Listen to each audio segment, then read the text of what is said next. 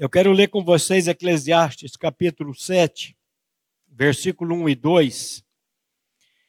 A palavra de Deus nos diz assim: Melhor é a boa fama do que um guento precioso, e o dia da morte melhor que o dia do nascimento. Melhor é a casa onde há luto do que ir à casa onde há banquete ou festa pois nela se vê o fim de todos os homens e os vivos que o tomem em consideração. Vamos orar mais uma vez, meus irmãos. Pai de toda graça, de toda misericórdia, mais uma vez estamos diante do teu trono de graça, de misericórdia, pedindo, Pai, clamando, que o Senhor, por intermédio da tua santa e excelsa palavra, venha falar conosco nessa noite, trazendo a revelação aos que ainda precisam e a edificação aos que já receberam a revelação por meio de Jesus Cristo. Santo Espírito, é o teu trabalho realizar essa obra em cada vida. Fala conosco nessa noite, é o que nós te pedimos, em nome de Jesus. Amém. Meus queridos, vocês sabiam que o livro de Eclesiastes é de longe o livro mais polêmico de toda a Bíblia? Eu não sabia, não. Eu achava que era Tiago. Até Lutero diz que Tiago é a carta de, de a carta de, de palha. Tiago tem aquela questão da, da fé e obras, mas o livro de Eclesiastes é o livro mais polêmico da Bíblia. Muitos estudiosos da palavra questionaram a canonicidade dele, a legitimidade dele. Esse livro não pode estar na Bíblia. Realmente ele é um livro que fala sobre muitas coisas e de muitas vezes é, quando você lê Eclesiastes, aquilo não soa bem aos nossos ouvidos, que ele fala cada coisa aqui. Por exemplo, nós acabamos de ler: o dia da morte é melhor que o dia do nascimento. Melhor é ir à casa onde há luto do que na casa onde há banquete. Esse livro ele começa dizendo capítulo 1, versículo 2: Vaidade de vaidades, diz o pregador, tudo é vaidade. Você fala que exagero? Como assim? Tudo é vaidade? Essa palavra vaidade significa vapor, vacuidade, correr atrás do vento. Já correu atrás do vento alguma vez? Postando corrida com o vento? É, peneirar fumaça. Você já peneirou fumaça alguma vez? Tenta peneirar fumaça para ver o que, que você vai pegar. E ele termina no capítulo 12, no versículo 8, dizendo: Vaidade de vaidades, diz o pregador, tudo é vaidade. Eu quero fazer um desafio à igreja hoje. Que desafio? Leiam esse livro pelo menos uma vez por mês. O sonho de consumo era toda semana. São 12 capítulos. Mas eu quero levantar esse desafio aqui. Leia o livro, esse essa livro de Eclesiastes. Ele é um livro que precisa ser lido à luz da eternidade. Senão jamais nós vamos compreender o que ele quer dizer. E quero deixar mais uma ressalva aqui. Nunca na sua vida abra a palavra de Deus sem antes orar pedindo ao Espírito Santo de Deus para que ele traga a revelação ao seu coração. Nunca abra a Bíblia e vá igual uma Maria louca, não sei, um, uma, uma metralhadora prrr, lendo aquilo. Não faça isso. Antes de começar, Espírito Santo, estou abrindo a tua palavra tem misericórdia de mim e revela essa palavra, a palavra de Deus ao meu coração. E aí você parte devagar, correndo, do jeito que você quiser. Mas nunca abra a palavra de Deus sem antes orar. Senão você jamais vai compreender. Lembre-se que a letra mata, mas é o Espírito que traz o quê? Vida. Então esse livro precisa ser lido à luz da eternidade.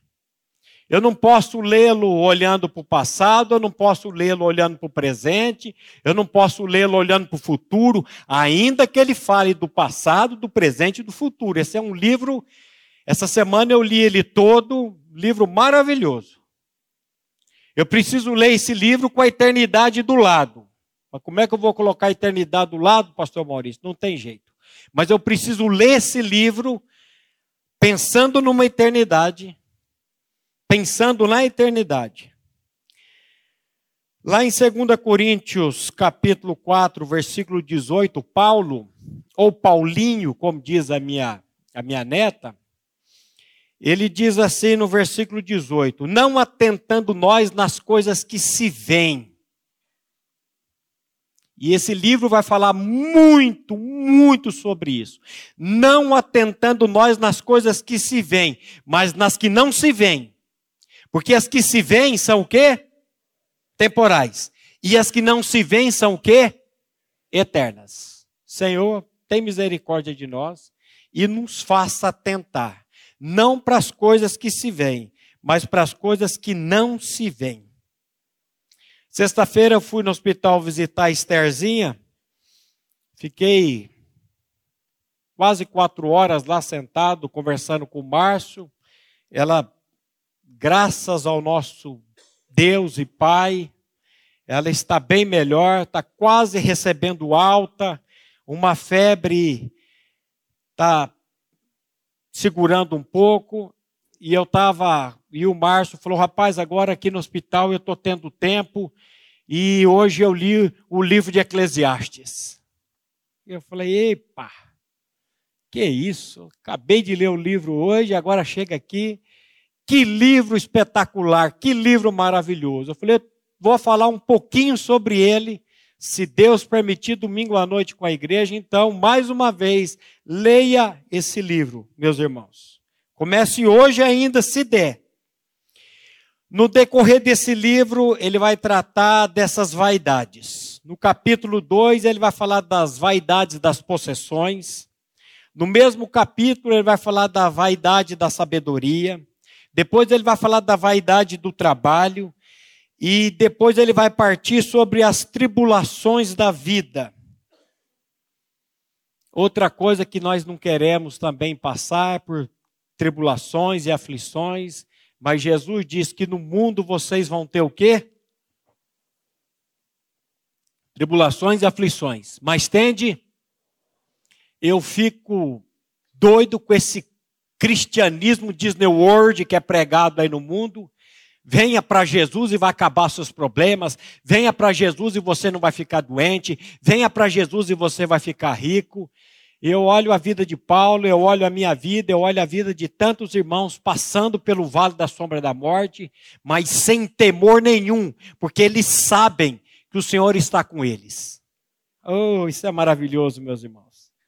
Mas tem um versículo que me chama muita atenção o capítulo 3, o versículo 15, o texto diz assim: O que é, já foi, e o que há de ser também já foi. Deus fará renovar-se o que se passou.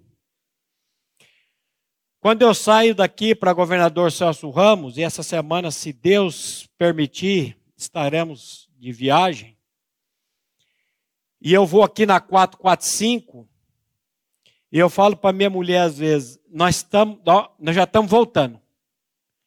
Eu estou indo na rodovia aqui, mas eu, parece que eu já estou vendo eu voltando. Às vezes é cinco dias, às vezes é 15 dias, às vezes é 20 dias, às vezes é 20 e poucos dias. Vocês, como que as coisas estão passando? Você já percebeu? A Bíblia diz que tudo passa e nós voamos. Lembrei desse texto agora.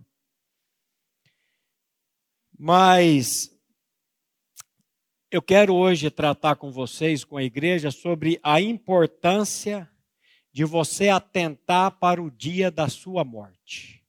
da sua morte física. Os cristãos antigos, eles diziam assim: pensai na morte, irmão. Pensai na morte, irmão. Esse negócio de morte é uma coisa tão cabulosa, tão. É, o que será depois que eu sair desse mundo? Mas a palavra de Deus, ela trata muito sobre isso. É, a nossa geração, ela evita de pensar na morte ou sobre a morte. Mas, meus queridos, a morte é uma realidade inevitável. Lembra da frasezinha que eu já ouvi alguns anos atrás de um pastor anônimo? Quem é você? Quem sou eu? Quem somos nós? Uma encomenda que a parteira enviou para o coveiro e a qualquer segundo esta encomenda pode chegar. O dia que eu nasci, sempre falo isso, o dia que eu nasci, dia 15 de junho de 1970, essa semana eu completei 53 anos de vida, graças ao bom Deus. O dia que eu nasci, a parteira já gritou para o coveiro: mais um, aguenta que já já ele chega aí. E eu estou chegando, meus irmãos. Eu estou chegando. A minha hora, não sei quando vai ser. Queria saber, já perguntei para Deus, ele não me respondeu, não. E eu queria que você atentasse isso essa noite. Como é que está a sua vida diante de Deus? Foi tão triste. Segunda-feira está lá no velório do Antônio, esposo da nossa irmã Aline, 42 anos, um infarto fulminante. E eu disse para ela lá que que tristeza, minha irmã. Que coisa triste isso. filho de três anos, uma filha adolescente, mas nós temos que lembrar que a morte, ela veio por um homem. Você lembra de Romanos 5,12?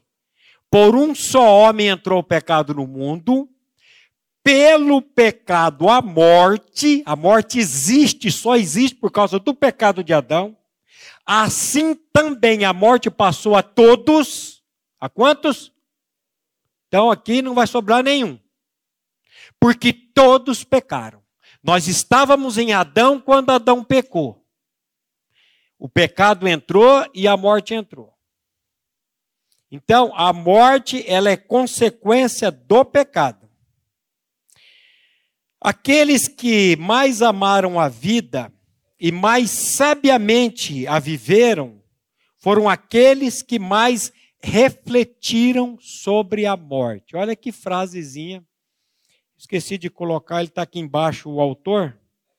Aqueles que mais amaram a vida e mais sabiamente a viveram foram aqueles que mais refletiram sobre a morte. O salmista ele faz uma pergunta para nós no Salmo 89, 48, que você precisa, essa pergunta precisa deixar você inquieto hoje. Esse texto eu leio sempre nos velórios que eu dou a palavra, eu gosto de ler em três versões. Ele diz assim: Que homem há que viva e não veja a morte? Olha a pergunta. Que homem há que viva e não veja a morte? Ou que livre a sua alma das garras do sepulcro? Olha que pergunta. A nova tradução da linguagem de hoje diz assim: Quem pode continuar vivo e nunca morrer? Quem pode escapar da sepultura? Quem aqui, por mais novo, esse dia o pastor Glenn estava num velório e ele citou uma frase, eu anotei lá nos meus alfa, alfarrobos, alfarrabos lá. Ele diz que a morte ela está tanto na face do velho, está tanto na, na, na face do velho, como nas costas do jovem. Às vezes o jovem passa para o velhinho assim, dá uma olhada ali, eu estou olhando ali para Dona Esther, 91, Dona Esther. 92. Aí o jovem passa ali e fala, ih, essa velhinha aí está no bico. Ih, a velhinha enterra você, toma café lá no teu, no teu velório ou no meu velório. É verdade. Então ela está tanto na face do velho como ela está nas costas do jovem. E a, a versão, a mensagem diz assim: veremos a morte cedo demais. Todos verão, e não há porta dos fundos para escapar. Olha só. Parece que essa tal da morte, quando ela entra ali, você tenta fugir e cadê porta? Você vai ali, está trancada. E ela pega você. Então eu queria que você refletisse nessa noite. Você está pronto para esse momento chamado morte? Você está pronto? Eu vou dizer para vocês, meus irmãos, eu não, eu não quero morrer hoje não. Eu quero ver minha neta que vem vindo aí, vai nascer no final do mês. Eu quero ensinar mais versículo bíblico para outra neta, para essa que está vindo. Eu não queria morrer, não, mas eu vou dizer uma coisa para vocês, sem demagogia, como dizia Raimundo, meu pai. Se o senhor me chamar hoje, hoje, se eu não terminar essa mensagem aqui hoje, eu cair aqui infartado, eu tenho certeza para onde eu vou. Por quê? Porque Cristo é a minha vida. Não é porque eu tenho conhecimento bíblico, não é porque eu tenho conhecimento teológico, não é porque eu fui consagrado a pastor. Isso aí não vale nada se você não tem a vida de Cristo. Não se engane. Não, mas eu já fui batizado aqui no batistério, pastor. Batismo nas águas nunca salvou e nunca vai salvar ninguém. A garantia é se você está em Cristo ou não está em Cristo. E nós vamos chegar lá. Espero que você não saia para ir no banheiro na hora que eu for falar sobre isso também. Thomas Boston escreve: No dia do seu nascimento, você nasce para morrer. No dia da sua morte, você morre para viver. Olha que paradoxo, que coisa esquisita. No dia do seu nascimento, você nasce para morrer. No dia da sua morte, você morre para viver. Você sabe que o dia do nascimento meu e seu é limitado a quantos anos? 120. A Bíblia dá 120. Depois o salmista baixa para 70, 80, por causa da comida, por causa da bebida e por causa da preocupação. A minha esposa teve num, num retiro esse final de semana e eu fiquei três dias em casa sem mulher e sem comer. Comendo maçã e comendo omelete.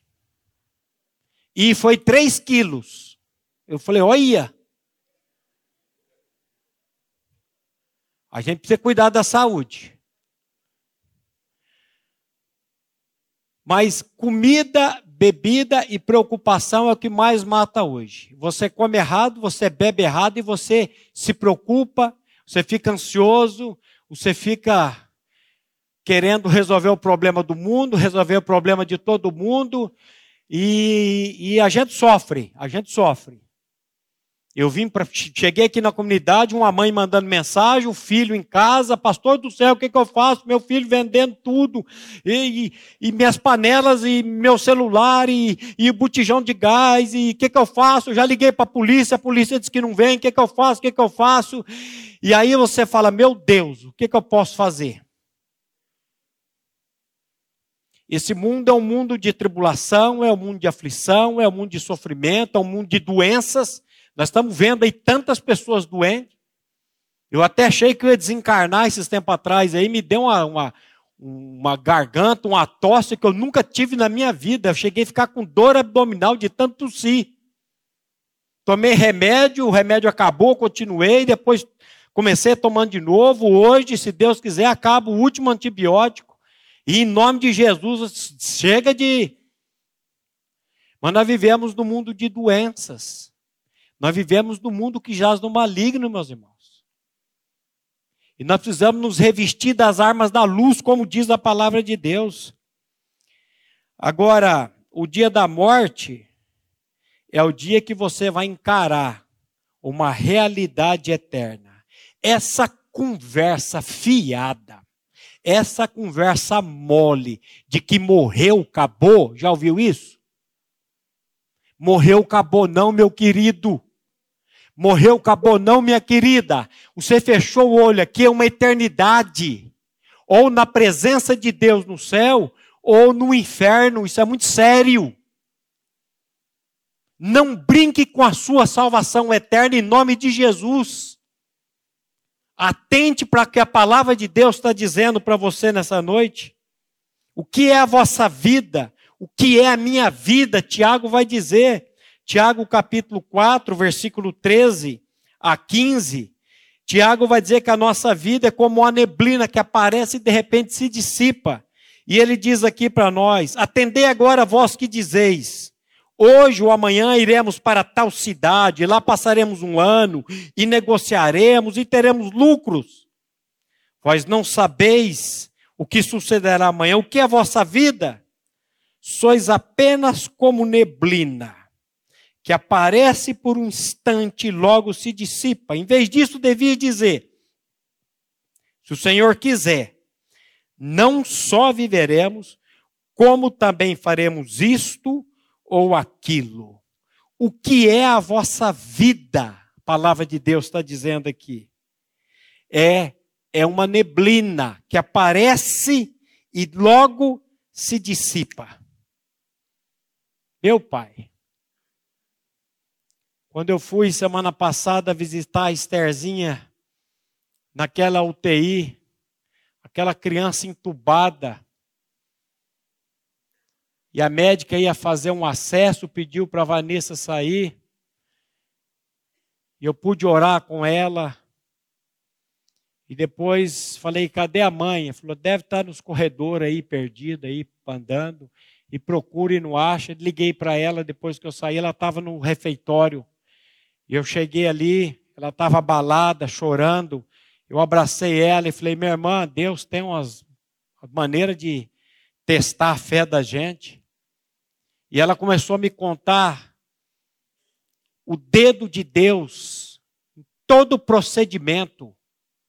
O estudo de filhos da casa deles era para acabar. Geralmente o pessoal sai meia-noite. Naquele dia saíram dez e meia da noite. Ela colocou a Estherzinha para dormir, colocou sistema lá para enxergar, e ela de repente vê ela tendo uma convulsão na cama, e ela um dia antes ela tinha lido na internet como socorrer uma criança com convulsão.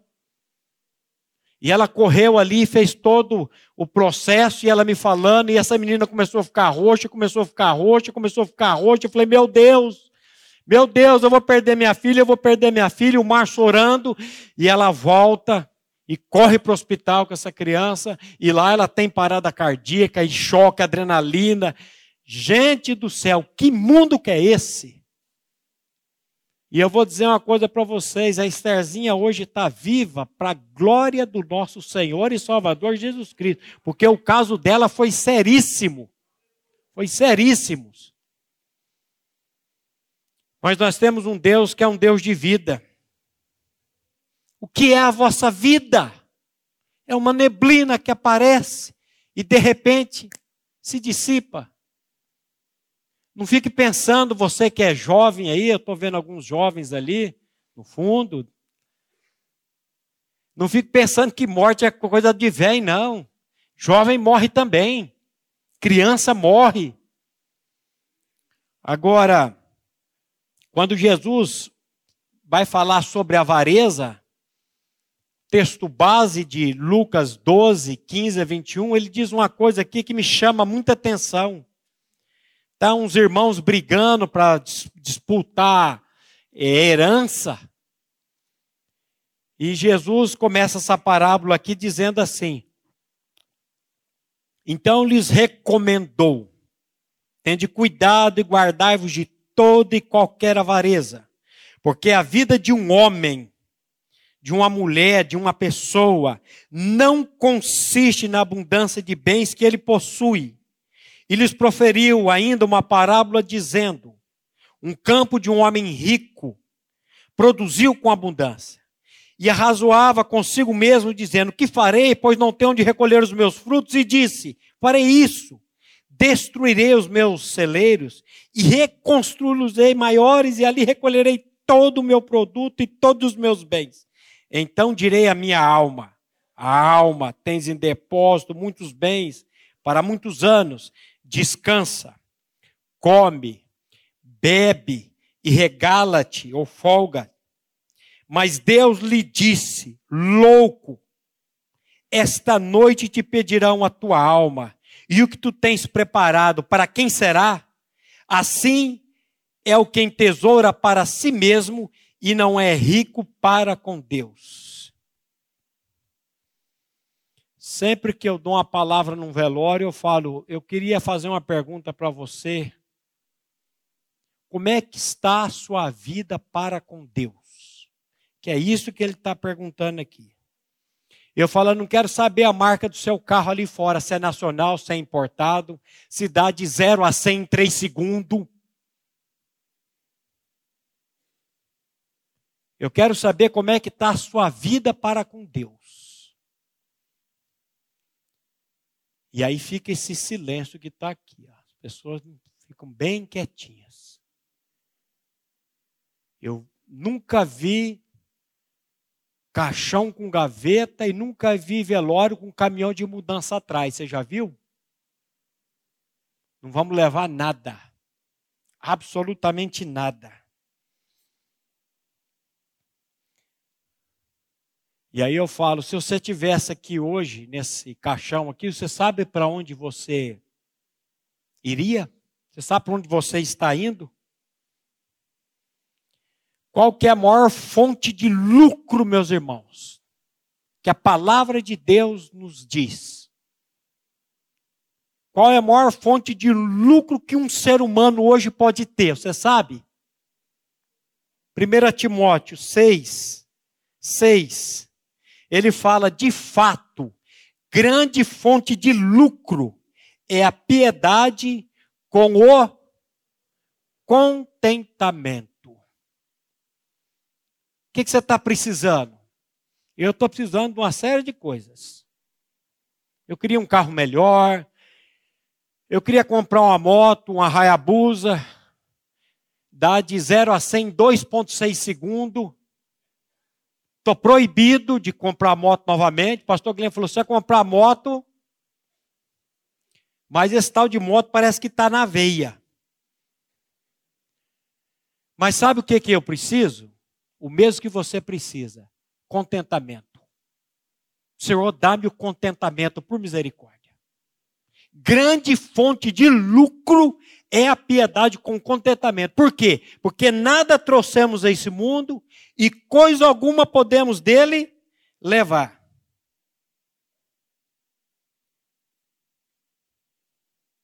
Tendo sustento e com que nos vestir, estejamos contentes. Ora, ora, os que querem ficar ricos caem em tentação e cilada, e em muitas concupiscências insensatas e perniciosas, as quais afogam os homens na ruína e na perdição, porque o amor ao dinheiro é a raiz de todos os males.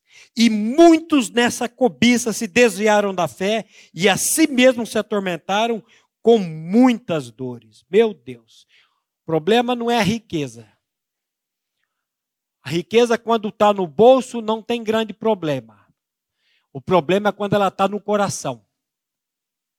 E os que querem ficar ricos caem em tentação, em cilada, em concupiscências incessatas e perniciosas, as quais afogam os homens na ruína e na perdição.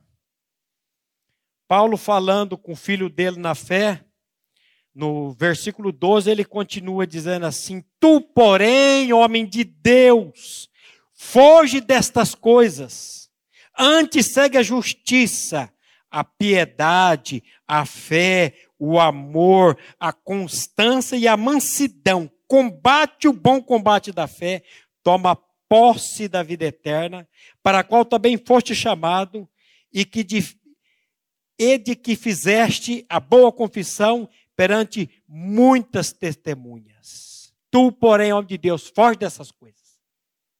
Segue a justiça, a fé, o amor, a paz, a constância Oh meu Deus, a gente fica numa ânsia por ter coisas, por ter coisas, e fica e lutando e tendo problema com parente, com não sei quem. Qual que é a pedagogia de trocar a festa pela casa do luto? O texto vai dizer: na casa do luto se vê o fim de todos os homens. E os vivos tomem isso em consideração. Aí eu volto a fazer a pergunta para você, meu querido, minha querida, você está pronto, você está pronta para sair desse mundo? Se o Senhor te chamar hoje, você está pronto?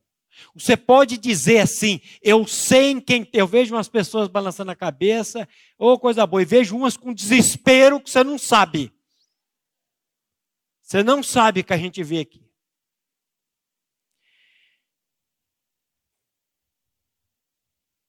Então, você está pronto para sair desse mundo? Você pode dizer, como Paulo disse: Eu sei em quem tenho crido, e estou bem certo que Ele é poderoso para guardar o meu tesouro até o dia final? Ou você é um, uma Maria mole, uma coisa amorfa que não tem sustentação nenhuma? Quando descobre um diagnóstico, quando fica e fica numa angústia e fica e morre mais rápido porque o psicológico Arrebenta com você? O médico te dá um, um, um, um diagnóstico de câncer. Tem pessoas que falam, é câncer? É, então está na mão do senhor, vamos embora. O que, que tem que fazer? Vamos tocar a vida, o senhor está no controle. O outro recebe o diagnóstico, ah, meu Deus, vou morrer, vou morrer. Vai morrer mesmo. Já está se auto-intoxicando com o negócio. E aí fica sofrendo. Então, a pedagogia da, da, da, da, trocar a casa de festa pela casa do luto é que naquela se vê o fim de todos e os vivos que levem isso em consideração.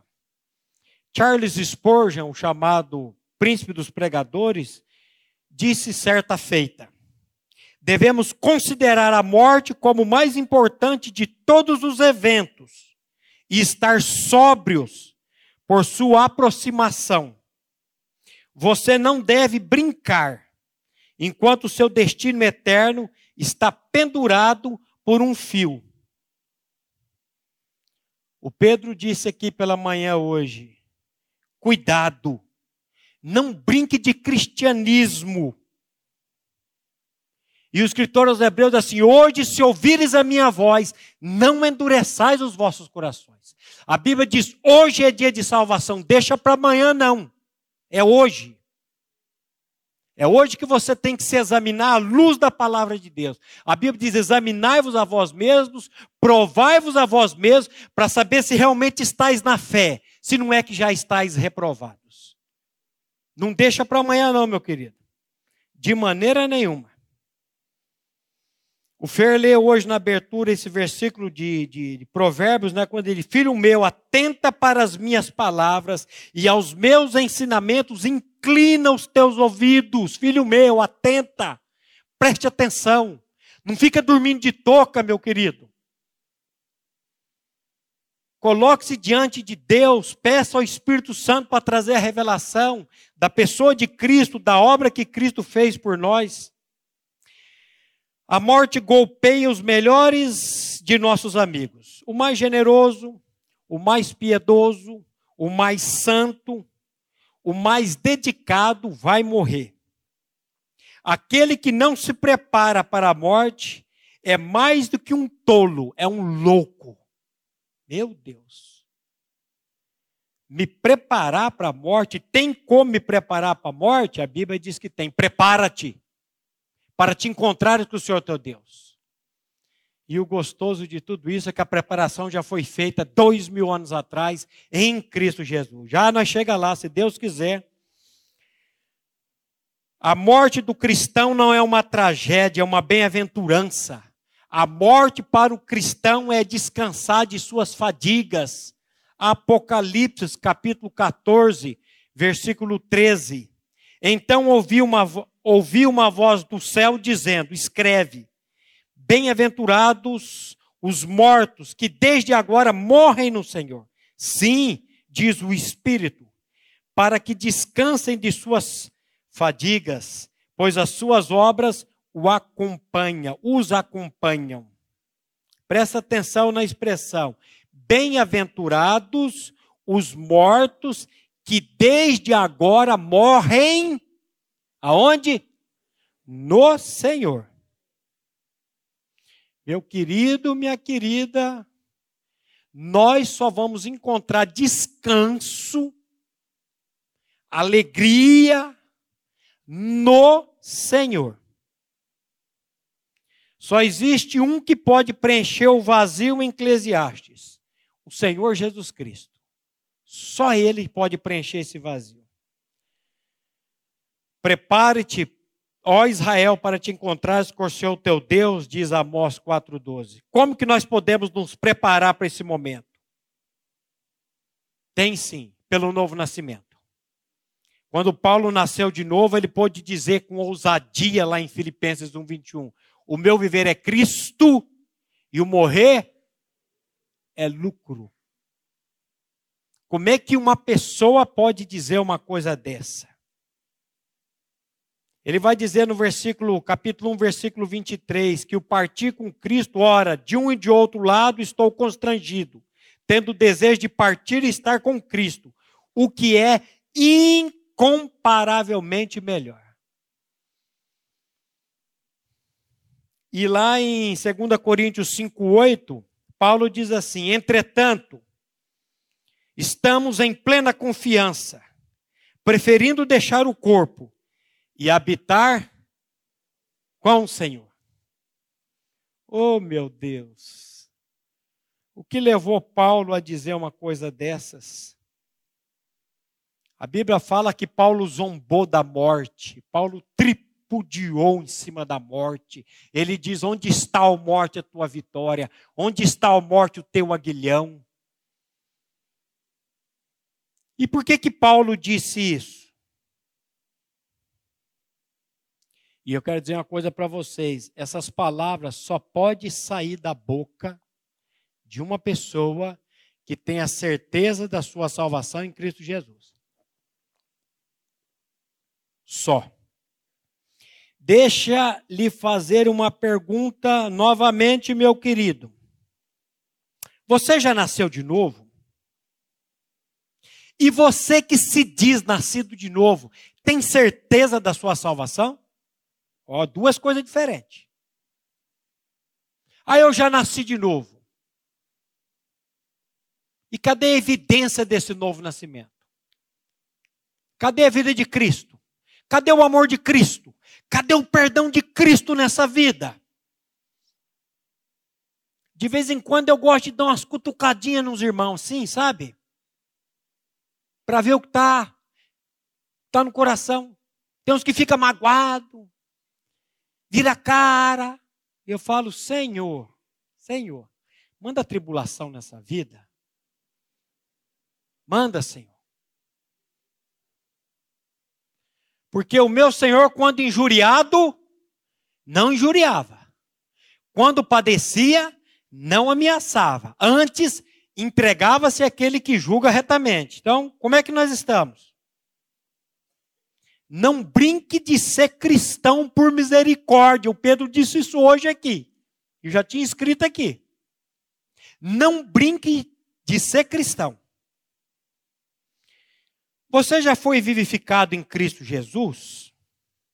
1 João capítulo 5, versículo 10 fala de um testemunho. Ele diz assim: Aquele que crê no Filho de Deus tem em si mesmo o testemunho. Aquele que não dá crédito a Deus o faz mentiroso, porque não crê no testemunho que Deus dá acerca de seu filho. E o testemunho é este: dois pontos. Deus nos deu a vida eterna. Deus vai dar a vida eterna para alguém? Vai, mas ele já deu, é passado. Deus nos deu a vida eterna. E a vida eterna está aonde? Em seu filho. Quem que é o filho de Deus mesmo? Jesus Cristo. E a vida eterna está em seu filho. Quem tem o filho tem a vida. Quem não tem o Filho de Deus, não tem a vida. Você tem um Filho de Deus habitando em você?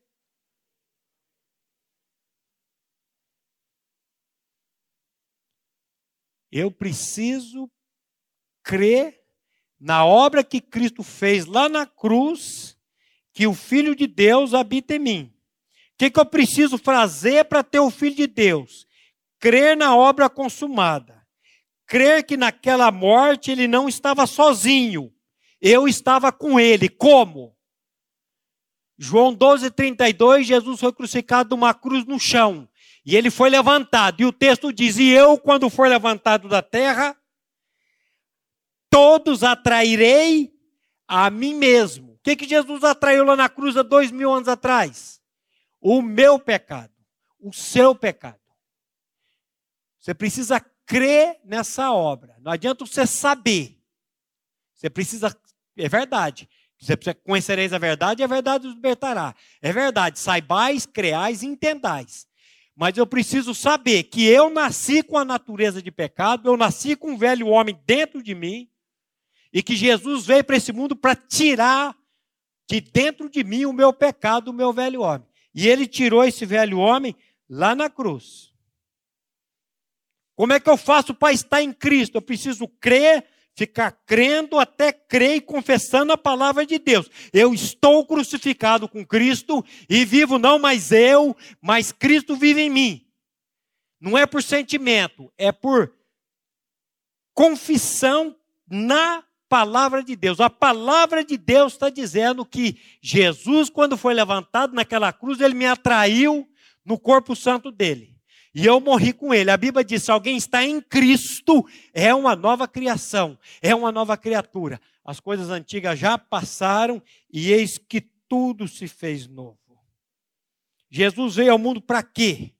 Para criar esse tanto de religião que está no mundo aí, esse tanto de regra, esse tanto de de princípios, Jesus veio para te dar vida e vida e abundância. Jesus disse: o ladrão vem para roubar, o ladrão vem para matar e o ladrão vem para destruir, mas eu vim para que vocês tenham vida e vida em abundância.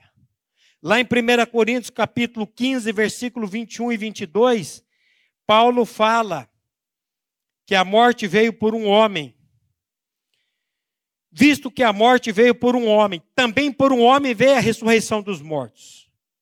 Porque assim como em Adão todos morrem, assim também todos serão vivificados em Cristo. Só existe vivificação em Cristo.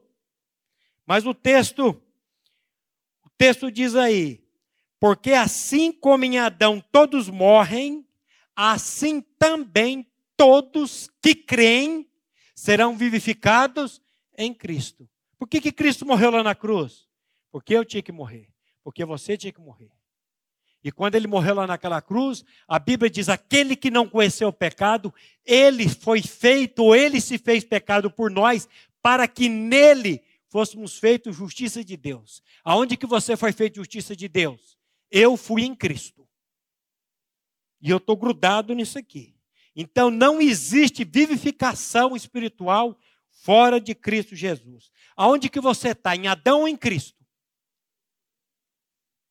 O que, que você precisa fazer para estar tá em Adão? Nasceu. Pronto, você já está em Adão. E o que, que eu preciso fazer para estar em Cristo? Crer que lá na morte dele ele me atraiu e eu morri com ele naquela cruz. Ressuscitei com ele e agora pela fé ele vem habitar em mim. Mas é só isso? É tudo isso. É tomar posse pela fé nessa verdade e confessar essa palavra. João 5,24, a palavra de Deus nos diz assim: Em verdade, em verdade vos digo, quem ouve a minha palavra, quem ouve a minha palavra e crê naquele que me enviou, tem, tem, não é terá, tem a vida eterna. Não entra em juízo, mas passou da morte para a vida, porque nenhuma condenação há para os que estão em Cristo Jesus. E João 11, 25 e 26, Jesus, Jesus diz assim: Disse-lhe Jesus: Eu sou a ressurreição e a vida. Quem crê em mim, ainda que esteja morto, viverá. E todo aquele que vive e crê em mim, nunca morrerá. Crês tu isto? Você crê nisso? Ou você não crê nisso? Cristão não morre, meu querido. Cristão tira uma soneca. Você sabe como é que era o nome do cemitério lá antigamente? Essa palavra cemitério na língua grega é koimeterion, significa dormitório, quarto de dormir, flat.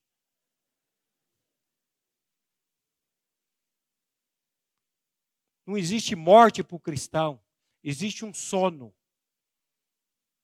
Se eu infartar hoje e morrer, daqui um tempo, a Bíblia diz que os que morreram em Cristo, quando o arcanjo Miguel ressoar a trombeta de Deus, conforme diz a palavra de Deus, os que morreram em Cristo ressuscitarão primeiro. Depois os vivos, os que estiverem vivos, serão transformados no abrir e piscar de olhos. E nós vamos nos encontrar com o Senhor, lá na glória. Se eu for hoje, eu vou me encontrar com a minha filha, com a minha esposa, lá na glória, se encontrando com o Senhor nos ares. Sabe o que acontece? Você perde aquela paura da morte, aquela angústia da morte, aquele medo de morrer.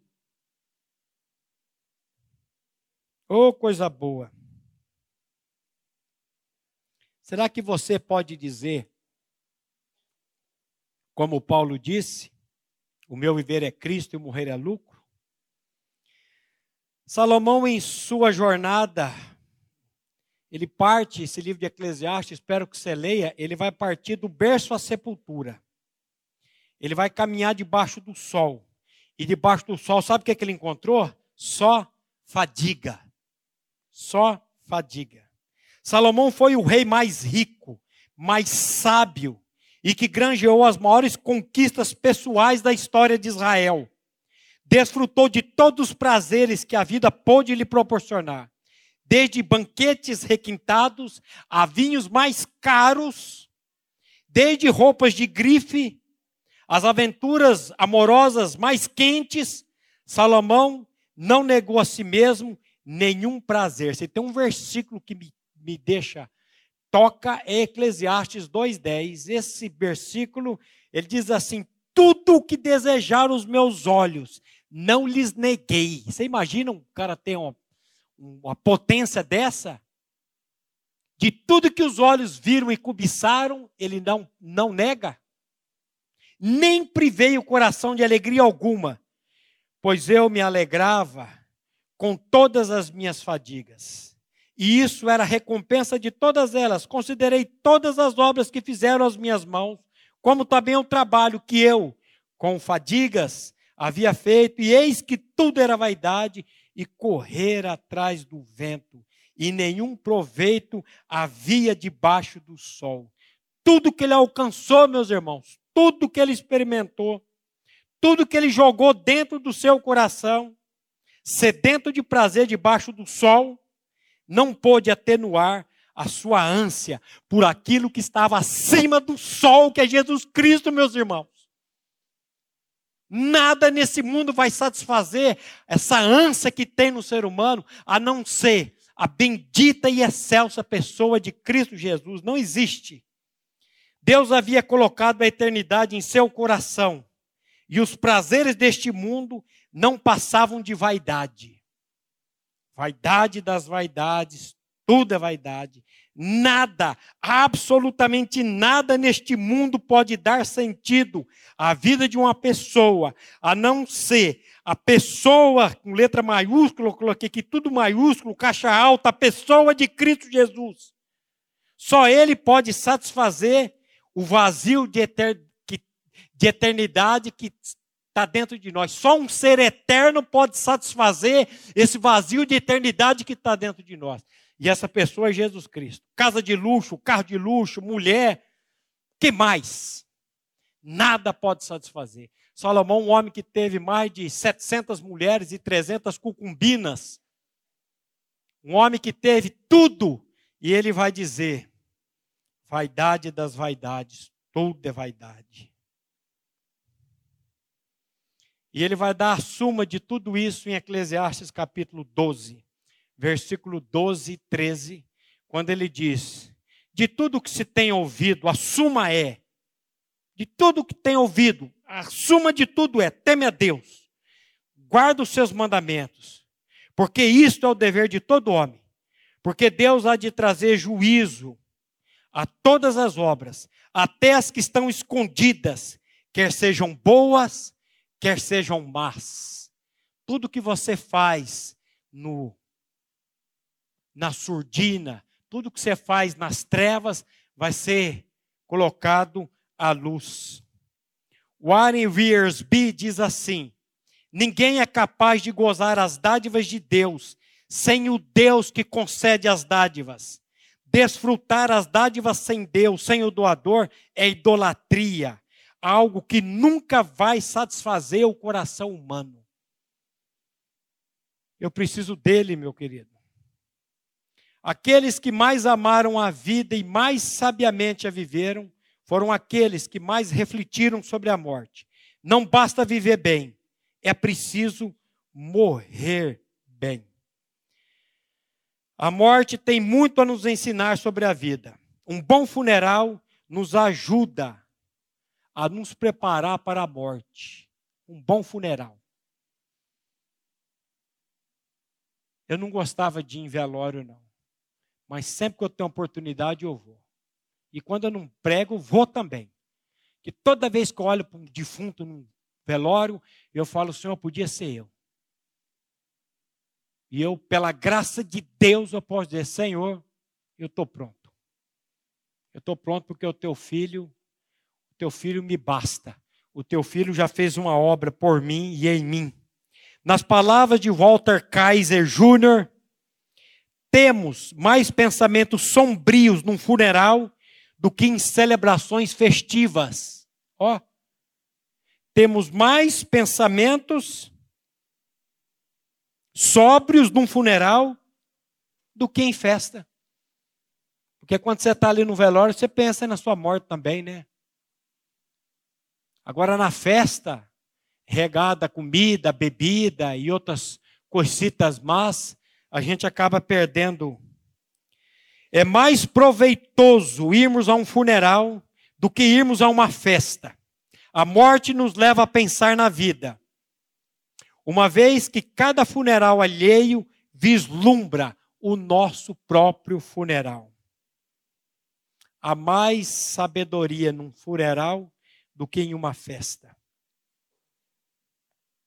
E aí eu me lembrei desse texto quando eu estava aqui.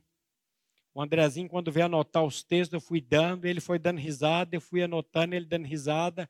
Ele falou: Você não vai dar conta de falar tudo isso hoje.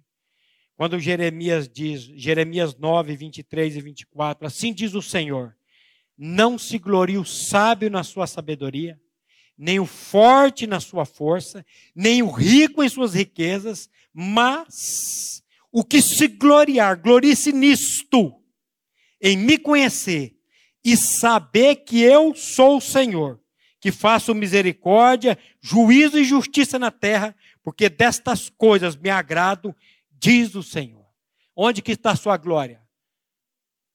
Na sabedoria, na riqueza? No que que está a sua glória? Na, na força? Você quer se gloriar? Glorie-se nisto, em me conhecer e saber que eu sou o Senhor. E só tem um jeito de você conhecer o Senhor. É por meio da palavra dele. Tenha tempo com a palavra de Deus diariamente. Ou oh, você tem tanto Netflix para assistir, né? É Amazon Prime. É tanta coisa. Não seja nécio como aquele cara da parábola. Entretanto, a Bíblia não é contra a festa. Não é contra nos alegrarmos em um casamento, uma formatura, um aniversário o próprio autor de Eclesiastes vai dizer que é bom que diz que se alegrar neste mundo é um presente de Deus. No capítulo 2, 26, no capítulo 3, 12, no capítulo 3, 13, no capítulo 5, 18 a 20, ele vai falar sobre isso. Jesus inicia os seus milagres numa festa de casamento e jamais se privou de ir a festas no Templo de Jerusalém. Concordo com John McAllister quando escreve: não devemos confundir uma vida sábia com uma vida sombria. Agora não posso mais festa, não posso mais fazer nada, não. A Bíblia manda você se alegrar com a mulher da sua mocidade, a Bíblia manda você se alegrar com o seu dinheiro. Não é para você ser um esbanjador, mas é para você se alegrar com tudo isso.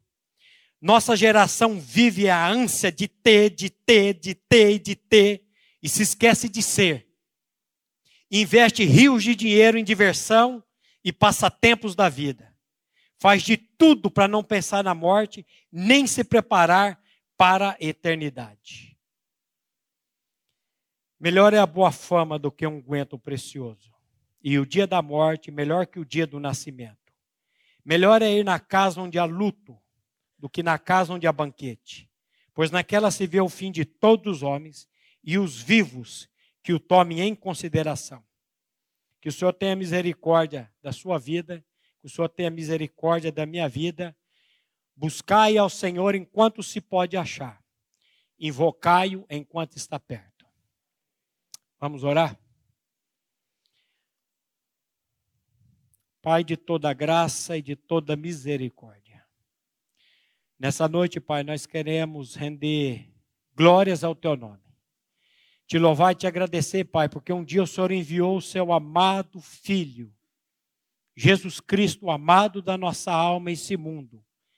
Esse mundo sombrio, esse mundo pecaminoso, esse mundo de morte, para que lá naquela cruz ele fizesse uma obra na vida de todos aqueles que hão de crer. E a nossa oração, Pai, nessa noite é que o Teu Santo Espírito, por meio da Tua palavra, traga revelação a cada coração aqui. Pai, se tem alguém aqui que ainda não creu na suficiente obra de Cristo Jesus, na atração, na ressurreição em Cristo Jesus, que o Teu Santo Espírito, Pai, faça essa obra essa noite com o um único propósito festa no céu, a glorificação e a exaltação de Cristo Jesus. É no nome dele, Pai, que nós oramos e agradecemos a Ti. Amém.